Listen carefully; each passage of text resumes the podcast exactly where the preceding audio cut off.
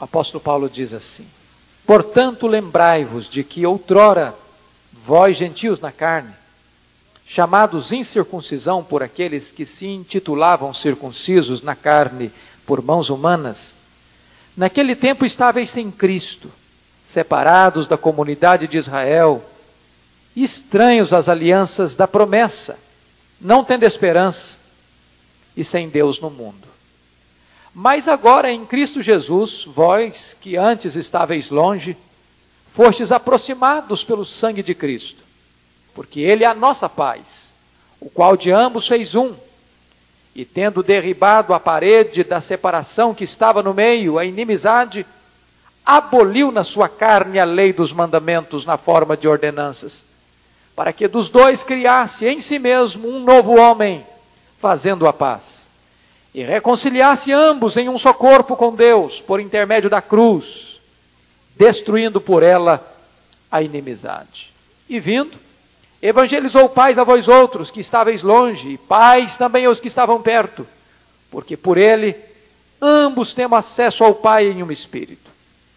Assim já não sois estrangeiros e peregrinos, mas concidadãos dos santos, e sois da família de Deus edificados sobre o fundamento dos apóstolos e profetas, sendo ele mesmo Cristo Jesus a pedra angular, no qual todo edifício, bem ajustado, cresce para santuário dedicado ao Senhor, no qual também vós juntamente estáis sendo edificados para a habitação de Deus no Espírito.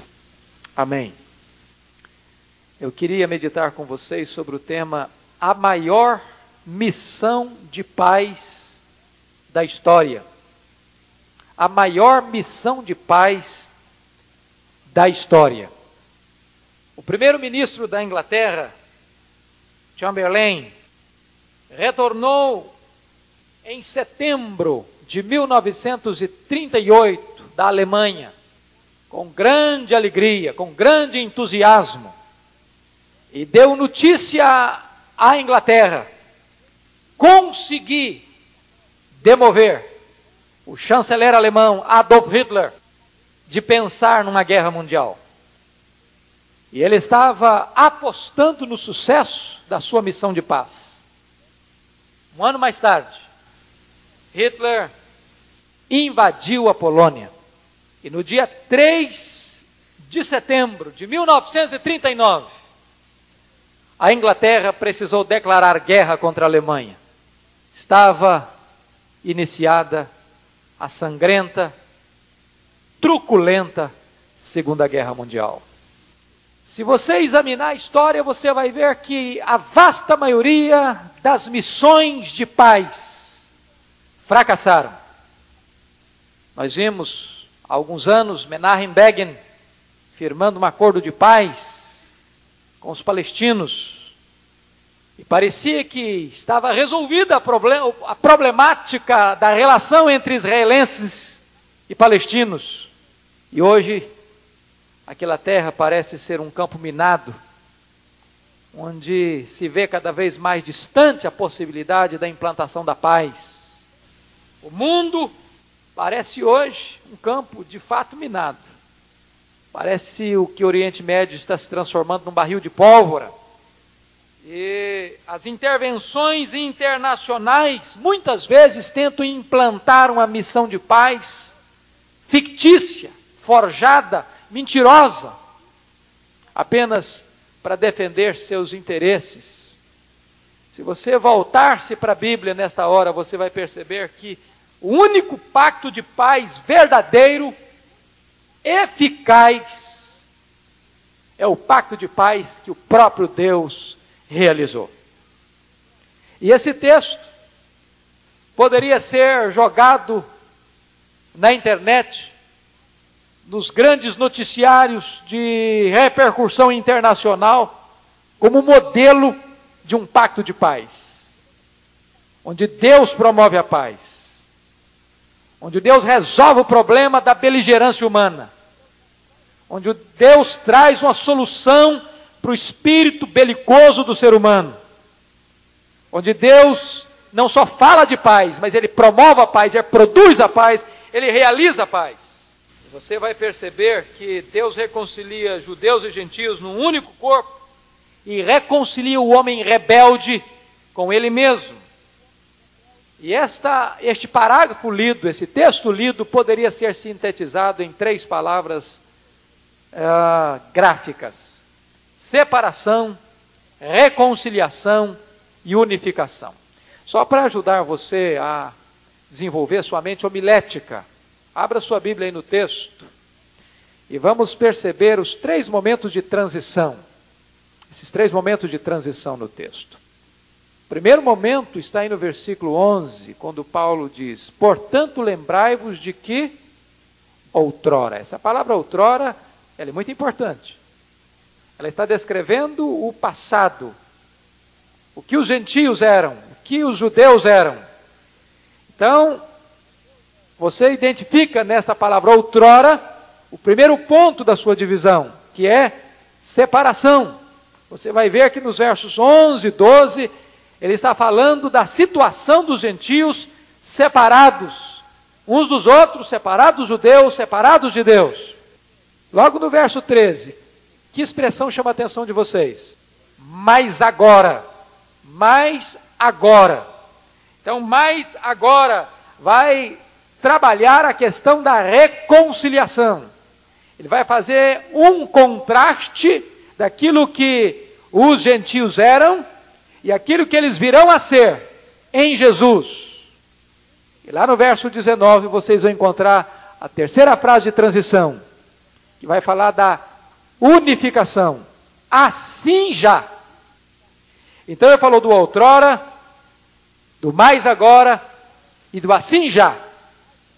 São três frases de transição que vão identificar os três pontos de destaque de Paulo neste parágrafo: separação, reconciliação e unificação. Separação, o que os gentios eram. E você vai encontrar duas respostas aí. Primeiro, os gentios eram objetos de desprezo dos judeus. Olha o verso 11. Portanto, lembrai-vos de que outrora, vós, gentios na carne, chamados em circuncisão, por aqueles que se intitulam circuncisos. Quem eram os da incircuncisão? Os gentios. Quem eram os circuncisos que intitulavam os outros? Os judeus. Então você encontra nesse verso primeiro que os gentios eram objetos de desprezo dos judeus. E era um desprezo tão forte, tão sério, que um judeu não podia prestar ajuda a uma mulher gentia para dar à luz. Porque prestar auxílio a uma gentia no ato de dar à luz era trazer ao mundo mais um gentio. Era nesse ponto que as coisas eram consideradas. Para vocês terem uma ideia, se um rapaz casasse-se com a moça gentia, ou uma moça gentia casasse com um rapaz, ou um moço judeu casasse com uma moça gentil ou vice-versa, a família considerava esse rapaz ou essa moça morta ou morto. E se celebrava simbolicamente seu funeral. Para um judeu, o gentio nada mais era do que fogo, ou melhor, combustível para o fogo do inferno. Era um desprezo absoluto. Um judeu normalmente fazia esta oração todo dia: Senhor, eu te dou graças porque eu não sou um gentio. O primeiro destaque que Paulo faz é que os gentios eram objeto do desprezo dos judeus. Segunda coisa que você percebe é que os gentios não apenas eram objetos do desprezo dos judeus, mas os gentios eram espiritualmente falidos. Veja o verso 12. Naquele tempo, está se referindo ao passado ainda. Naquele tempo, estáveis sem Cristo, separados da comunidade de Israel, estranhos às alianças da promessa, não tendo esperança e sem Deus no mundo. Ora, se você associar os versos 1 a 3 do capítulo 2 com o versículo 12, você cria um quadro desesperador. Porque nos versículos 1 a 3, Paulo acabou de dizer que esses gentios, juntamente com os judeus, lá ele inclui os judeus, estavam mortos e estavam escravizados pelos três inimigos nossos: da carne, do mundo e do diabo. Mais ainda, estávamos condenados, éramos filhos da ira. Além deste quadro sombrio, desta biografia tão arruinada, agora Paulo vai alistar cinco coisas que marcavam a história dos gentios. Primeiro, eles estavam sem Cristo, separados de Cristo, sem nenhuma relação com o Messias. Enquanto os judeus, nas crises históricas, tinham na promessa do Messias uma luz de esperança, os gentios não tinham nenhuma esperança de Messias, nem conheciam a sua história, nem eram alimentados pela esperança da promessa desse Messias. Contexto aqui de Paulo é que Paulo está pregando isso na cidade de Éfeso e que Deus é que o povo de Éfeso adorava. A deusa Diana. Não conheciam o Messias. Era um povo pagão, era um povo idólatra, era um povo politeísta, era um povo que não tinha nenhum conhecimento genuíno e verdadeiro do Messias, do Deus vivo. Segunda coisa que Paulo diz aí que eles estavam separados da comunidade de Israel. Ou seja, os gentios estavam completamente alheios por fora do círculo daqueles que adoravam o Deus verdadeiro. Ou seja, Deus havia chamado Israel, dado a Israel a sua palavra, a sua lei, as suas bênçãos, a sua aliança, e o povo gentil estava alheio, sem desfrutar dessas bênçãos, sem contato com essas bênçãos, até porque Israel falhara rotundamente na sua missão de ser bênção para o povo gentio. Terceiro lugar, diz Paulo aí, os gentios eram estranhos às alianças da promessa. Que promessas? Você vê que promessas aí está no plural.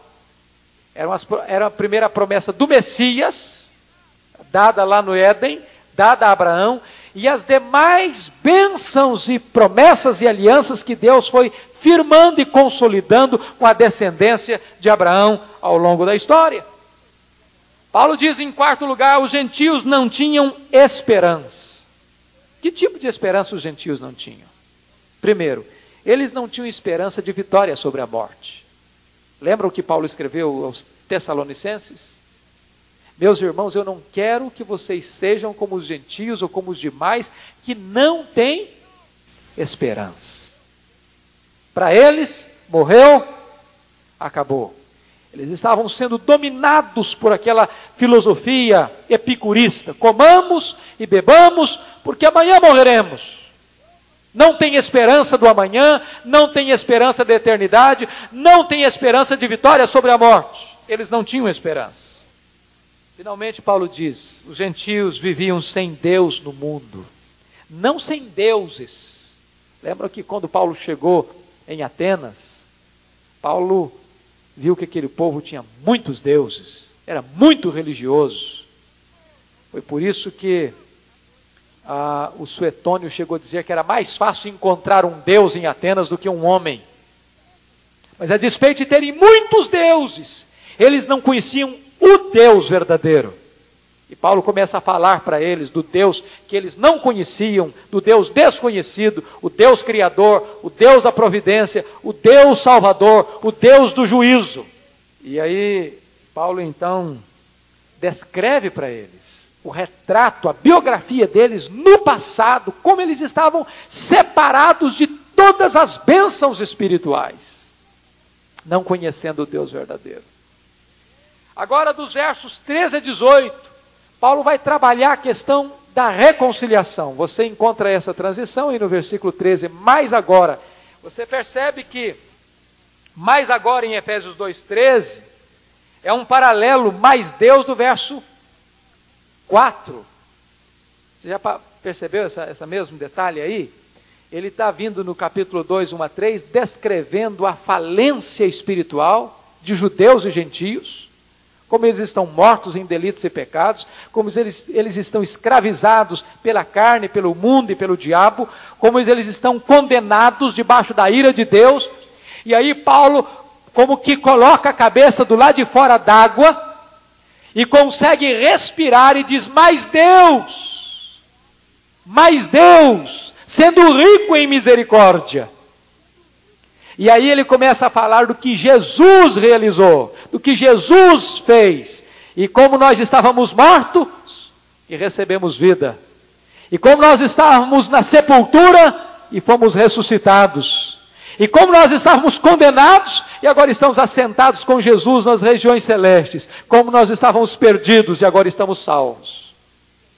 A mesma expressão é esta aqui do capítulo 2, verso 13. Mas estávamos separados mas agora em Cristo, vós que estáveis longe, fostes aproximados pelo sangue de Cristo. E você vai encontrar agora, queridos irmãos, que a palavra-chave que vai prevalecer neste parágrafo, dos versos 13 a 18, é a palavra inimizade. E essa inimizade é uma inimizade vertical entre judeus e gentios, e é uma inimizade, ou a melhor, é, horizontal entre judeus e gentios, e vertical entre gentios e o próprio Deus. E Paulo argumenta aqui que a obra de Cristo vai desfazer esta inimizade horizontal, relacional, essa inimizade entre judeus e gentios, e a obra de Cristo vai derrubar também esta inimizade do homem com Deus, a questão do pecado. Vai reconciliar o homem com o seu semelhante e vai reconciliar o homem com Deus. Agora, se você perceber é, esta inimizade entre judeus e gentios, nós poderíamos entender isso bem. Se você perceber, a principal característica do pecado é que o, o pecado separa, divide. Eu não sei se você já percebeu lá no Éden que o pecado provocou quatro separações fundamentais na vida do ser humano. Poderiam me ajudar? Quais foram as quatro grandes separações que o pecado provocou na vida do ser humano? O pecado dividiu, separou o homem, primeiro, de Deus. Segundo, o pecado separou o homem do seu semelhante. Terceiro, o pecado separou o homem dele mesmo. O homem é um ser dicotômico, esquizofrenizado, arrebentado por dentro, uma guerra civil. Ele está em conflito consigo mesmo. E em quarto lugar, o pecado separou e afastou o homem da natureza. A natureza agora está em angústia, em dores, em cativeiro. É por isso que uma das maldições do pecado foi que a terra passou a produzir cardos e abrolhos. E o homem tem duas atitudes pecaminosas em relação à natureza, extremas. Ou o homem depreda a natureza, ou o homem se curva para adorar a natureza. Por isso a ênfase da nova era, do homem estar encantado com o panteísmo. O homem adorar a própria natureza, confundir o Criador com a criação, em vez do homem administrar a natureza. Então o pecado agride, o pecado separa, o pecado divide. Mas se você vai olhar a questão da história das nações, você vai ver que a, a, a nação vai ser repovoada através da família de quem? De Noé. E os três filhos de Noé vão então é, repovoar a terra, sem Cão e Jafé. Cão formando os povos africanos e alguns asiáticos. Jafé formando os povos semitas. Sem formando os povos semitas. E Jafé formando os povos de linha europeia. Eu não sei se você já leu o livro de Atos, percebendo que a obra da redenção, a obra da graça, vai restaurar o que o pecado dividiu. Quando você vai para o capítulo 8 de Atos, você vai ver que Deus está alcançando um descendente de cão, o ministro da fazenda da Etiópia. Quando você vai para o capítulo 9 de Atos, Deus está alcançando um descendente de Sem, Saulo de Tarso. Quando você vai para o capítulo 10, Deus está salvando um descendente de Jafé, um gentio, Cornélio. Aquilo que o pecado destruiu, Deus restaura. Aquilo que o pecado dividiu, a obra de Deus reconcilia. Qual é o instrumento que Deus usa para reconciliar, para aproximar, para restaurar? Veja aí o versículo 13. Paulo diz: Mas agora em Cristo Jesus, vós que estáveis longe, fostes aproximados pelo sangue de Cristo. Vamos entender isso. Se você ler a literatura kardecista, você vai ver que a ênfase, embora distorcida, sempre se dá aos ensinos de Jesus. Estava conversando essa semana com uma pessoa da mídia e ela me dizia o seguinte: que o que encanta nela não é a cruz, o que, o que a encanta não é a cruz, o que a encanta são os ensinos de Cristo. Parece bonito, não? Mas é falso. Mas é falso. Porque o que restaura o mundo, o que reconcilia o mundo arruinado, quebrado, dividido, não são os ensinos de Cristo, é a cruz de Cristo. Você não pode dicotomizar, separar a cruz do ensino. Por que não? Porque você não pode ensinar um morto. Não pode. O que salva o homem é o sacrifício de Cristo. O homem é perdoado, é justificado por causa do sacrifício de Cristo. É a cruz. É por isso que quando Paulo me desculpem, chegou em Corinto, uma cidade dada à filosofia, dada às locubrações mentais, Paulo chega e diz o seguinte: Eu nada estou querendo saber entre vocês a não ser pregar o quê? Jesus Cristo e este crucificado. Sem a cruz, os ensinos de Cristo não podem levar o homem à salvação. Se o homem não entender o que significou a cruz, o sangue derramado, a expiação. Não é possível o homem entender a questão do ensino de Jesus. Por isso que Paulo diz que foi pelo sangue que aquele que estava longe foi aproximado. Agora veja você uma coisa tremenda. Quando Paulo, no versículo de número 15, diz assim: versículo 14: Porque Ele é a nossa paz, o qual de ambos fez um e tendo derribado a parede da separação que estava no meio, a inimizade, aboliu na sua carne a lei dos mandamentos na forma de ordenanças para que dos dois criassem em si mesmo um novo homem. Vamos entender aqui esta questão, primeiro da parede da separação e depois vamos pegar o 15. O que está na cabeça do apóstolo Paulo quando ele usa essa figura da parede da separação? Nós vivemos, irmãos, numa sociedade ainda muito dividida. Essa parede da separação pode estar dentro da sua casa. Não é verdade? Que às vezes a parede está dentro de casa, dos relacionamentos. A parede da separação pode estar dentro da igreja, onde pessoas não se falam, não comungam. Agora, o que é que estava por trás desta figura do apóstolo Paulo? Eu penso o que estava por trás da figura do apóstolo Paulo era a própria figura do templo. Porque o templo judaico, ele era departamentalizado. E um gentio não podia ter acesso ao templo. Havia uma parede, segundo Flávio Josefos no livro Antiguidade, essa parede era uma parede de um metro e meio. E o judeu tinha que ler nos muros dessa parede: não entre, não atravesse o muro, não entre no santuário, porque se você atravessar esse, essa, esse muro, essa parede que separa você de um judeu, você pode ser morto. Você pode ser morto. Querem ver como é que isso é tão, era real? Abra sua Bíblia em Atos, capítulo 21. Versículos 27 e 28. Atos 21, 27 e 28. Preste atenção como é que essa questão desse muro era uma ideia tão profunda de inimizade, a parede da inimizade que separava judeu e gentio. Quando já estavam por findar os sete dias, os judeus vindos da Ásia, tendo visto Paulo no templo, alvoroçaram todo o povo e o agarraram, gritando: Israelitas, socorro! Este é o homem que por toda parte ensina todos a serem contra o povo, contra a lei e contra este lugar. Preste atenção agora.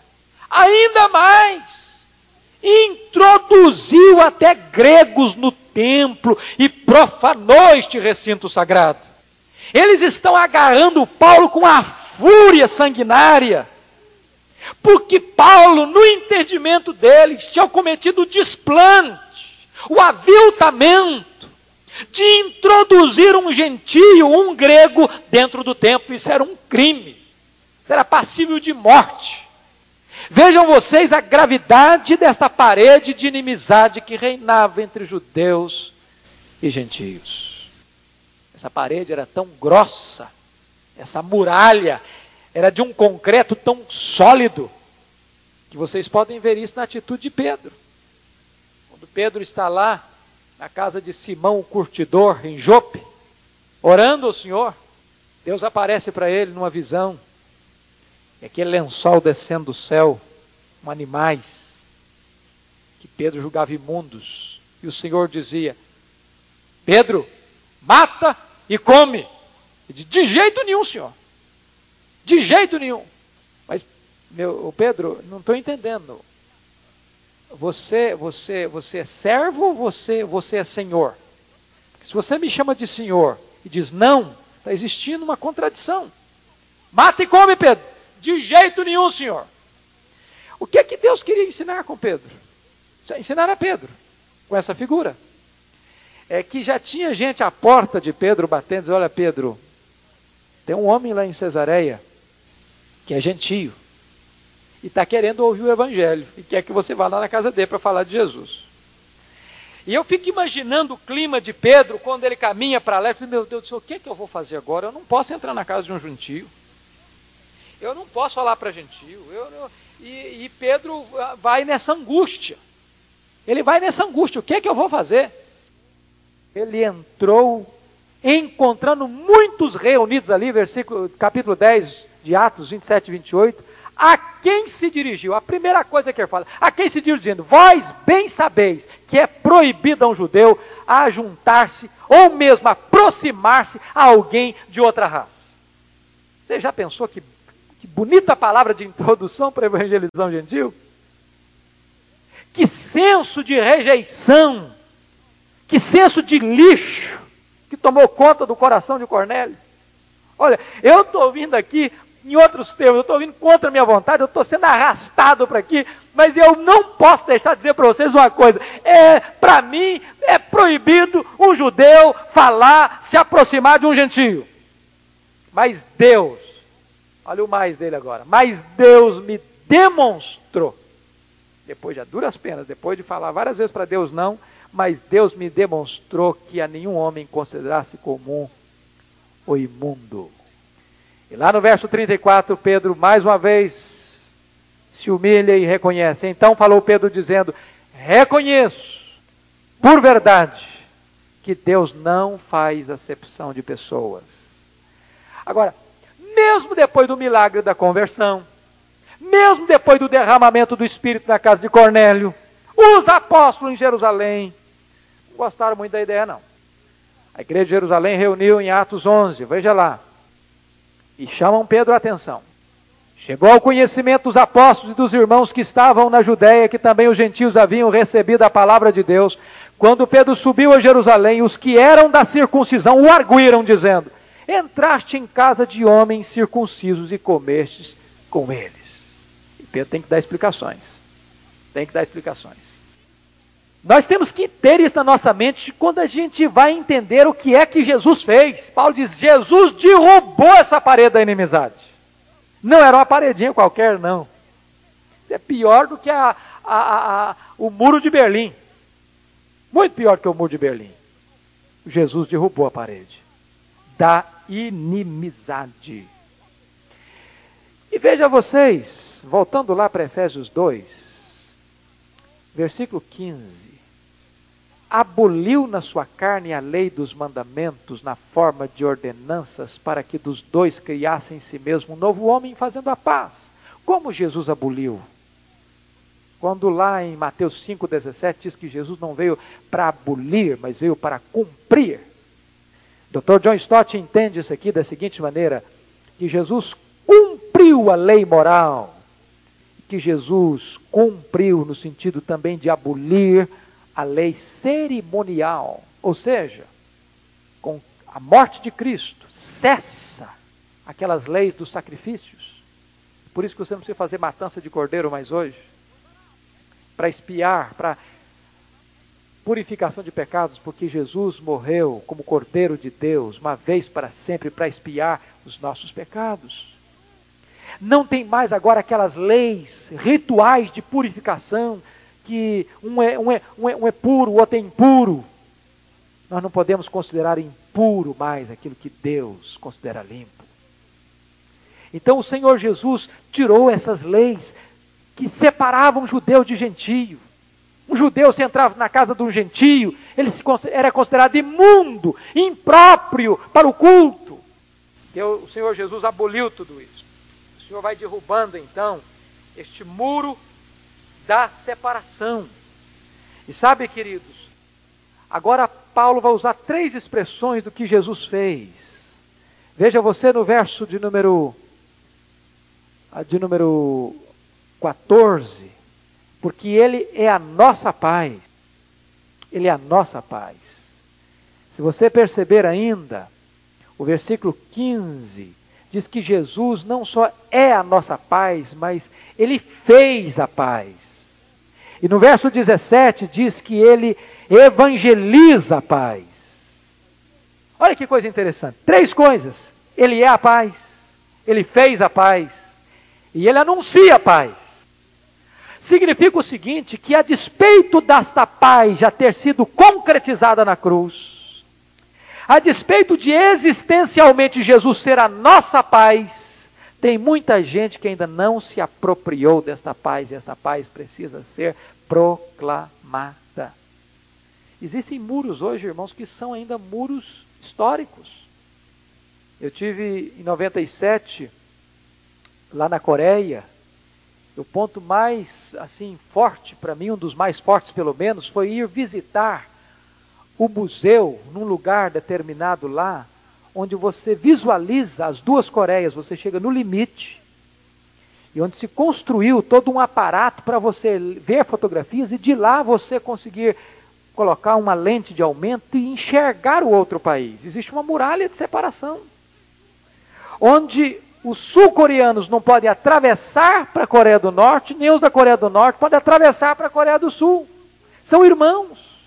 Muitas famílias em que o pai está lá, o filho está cá, a mãe está lá, a filha está cá. Mas não pode atravessar esse muro. É um muro de inimizade. E é por isso que Jesus disse, Paulo disse que esta paz que foi feita por Cristo, esta paz que é o próprio Cristo, precisa ser proclamada para que as muralhas continuem sendo derrubadas.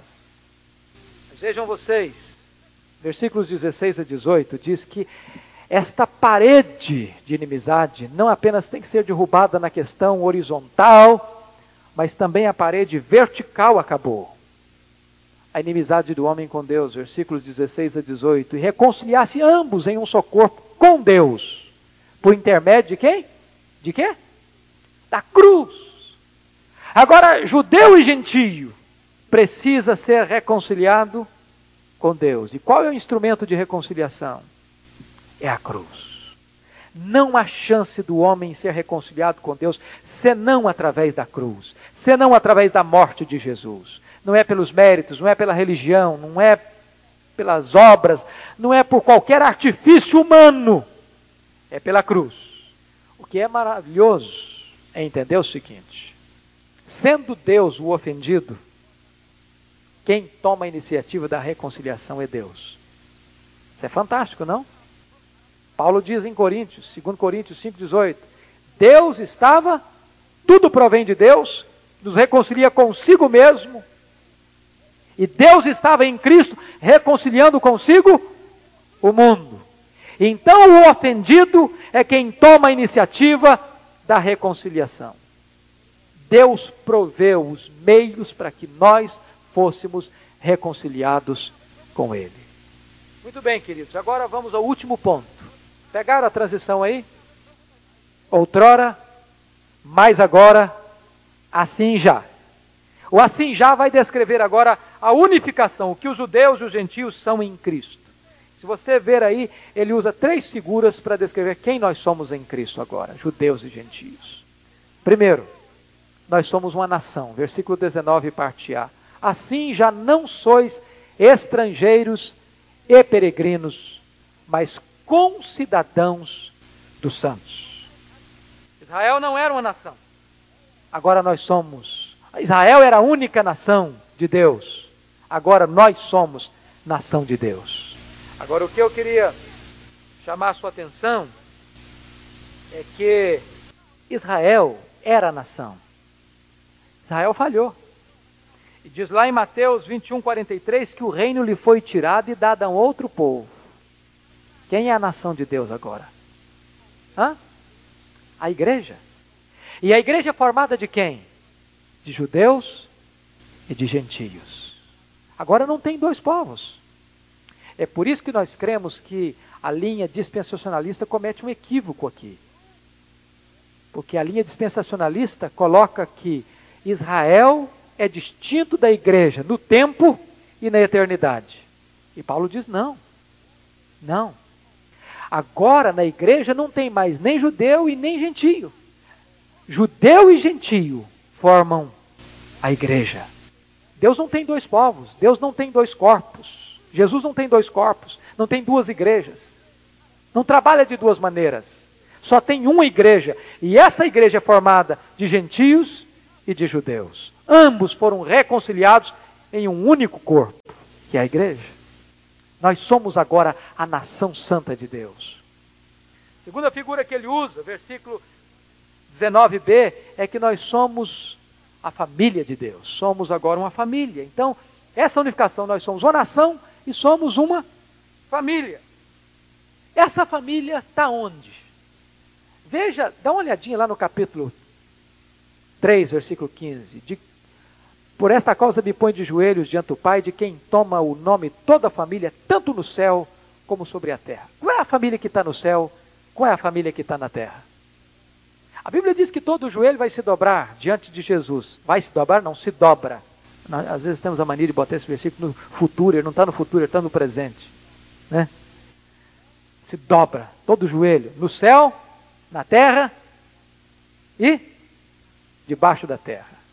Mas aqui Paulo diz em 3,15 que Deus toma o nome de toda a família, tanto no céu como sobre a terra. Qual é a família que está no céu e qual é a família que está na terra?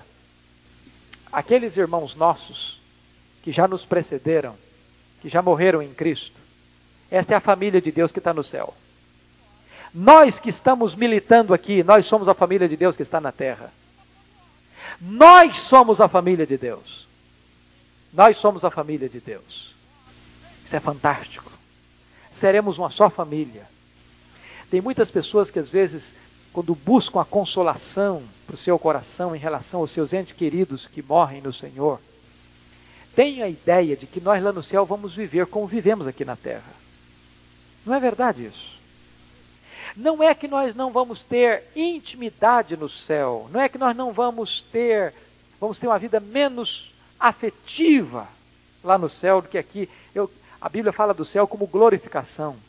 Então, aqui nós estamos experimentando sombras das realidades plenas que Paulo diz que o olho não viu, o ouvido não ouviu. O que certamente vai existir no céu é que nós não vamos estar classificados lá por famílias. Família Silva, família Pereira, família Oliveira.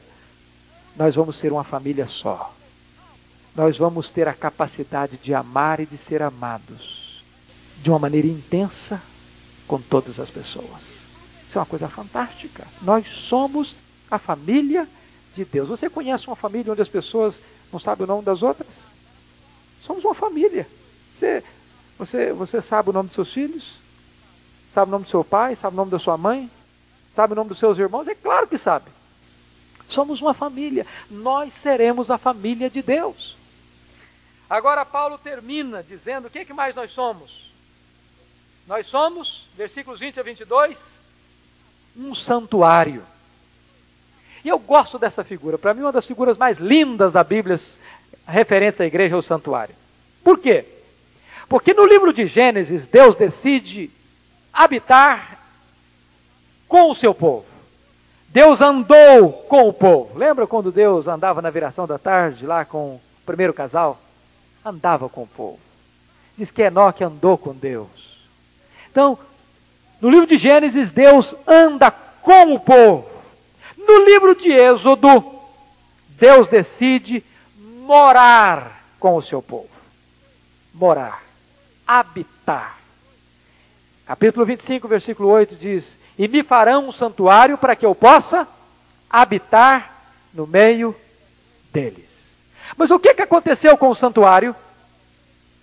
O povo pecou, o povo transgrediu, o povo se rebelou contra Deus, e a presença de Deus e a glória de Deus abandonou aquele santuário, lá no primeiro livro de Samuel, capítulo 4.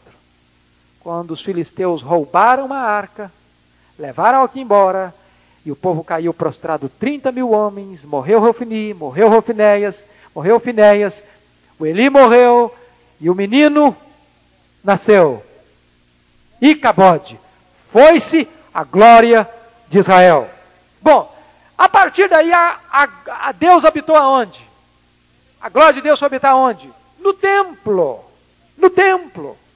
A glória de Deus veio sobre o templo. Mas acontece que o povo pecou contra Deus em Ezequiel 10, 18 a 19, diz que a glória de Deus foi embora do templo, foi embora de Jerusalém, e o povo caiu num tempo tenebroso de rebeldia, de pecado, de cativeiro. E aí, você vai ver que Deus voltou a habitar agora na terra. De que maneira? Que o Verbo se fez carne e habitou entre nós, cheio de graça e de verdade. E o que que as pessoas fizeram com Jesus? Desnudaram Jesus e pregaram-no na cruz. E Deus agora vem habitar dentro de nós. Que coisa fantástica. Deus vem morar dentro de nós. Deus vem morar no seu coração. O seu corpo passa a ser santuário do Espírito Santo de Deus, morada de Deus. E o que Paulo fala de uma coisa bonita é o seguinte: que esse templo, que esse santuário não terminou de ser construído. Veja você aí no finalzinho, no qual também vós juntamente estáis sendo edificados para a habitação de Deus no Espírito. Deus está trabalhando em você. Lembra que falamos quarta-feira passada? Que você é um poema que não está terminado ainda? Que Deus está trabalhando na sua vida? Que você ainda é uma obra inacabada de Deus? Então vamos ter paciência uns com os outros? Deus está trabalhando em nós ainda? Deus ainda está preparando esse santuário, adornando esse santuário para a habitação de Deus no Espírito. Deus quer habitar em você. E eu, para mim, essa figura é uma das figuras mais fortes, sabe por quê? Porque nós temos a cultura, e é bom ter mesmo, a cultura de reverência no templo. A pessoa, por mais limitada que ela seja no conhecimento religioso, ela respeita o templo. Não é verdade, irmãos? Até uma pessoa que nunca entende nada de religião. Ele pode estar tá contando piadas imorais lá fora. Aqui dentro ele chega, ele, ele percebe que aqui não é ambiente contar piada. Ele respeita esse lugar. Agora, veja bem, a Bíblia diz que Deus não habita em casas feitas por mãos humanas. Sabe qual é o templo que Deus habita? Sabe qual é o lugar onde Deus, a Shekinah e a glória de Deus está presente? Não é no templo de pedra, construído por mãos. É o templo do Espírito Santo, seu corpo. Que coisa tremenda! Onde você tem levado o seu corpo? Em que lugar que você tem ido?